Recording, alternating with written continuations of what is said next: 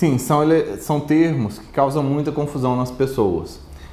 Primeiro, doença de Parkinson e mal de Parkinson trata-se da mesma doença.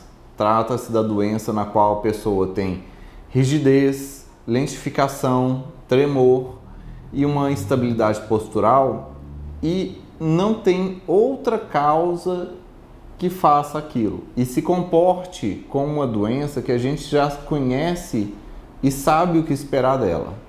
Ela melhora com levodopa e tem uma evolução característica dentro de um esperado. Isso é o mal de Parkinson, isso é a doença de Parkinson.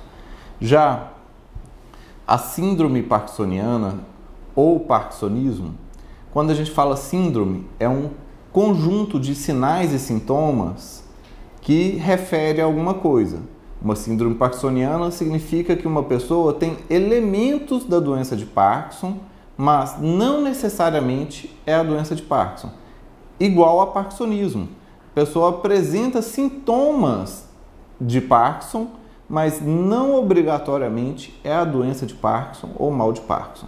Isso pode ser que a pessoa tenha uma outra doença, como doença de corpos de Levy, ou atrofia de múltiplos sistemas, ou paralisia supranuclear é, progressiva, ou degeneração gânglio córtico basal, ou intoxicação por medicamentos, ou teve AVC, ou qualquer outro elemento que possa causar uma síndrome parkinsoniana no paciente que não seja os sintomas da doença de Parkinson propriamente dito.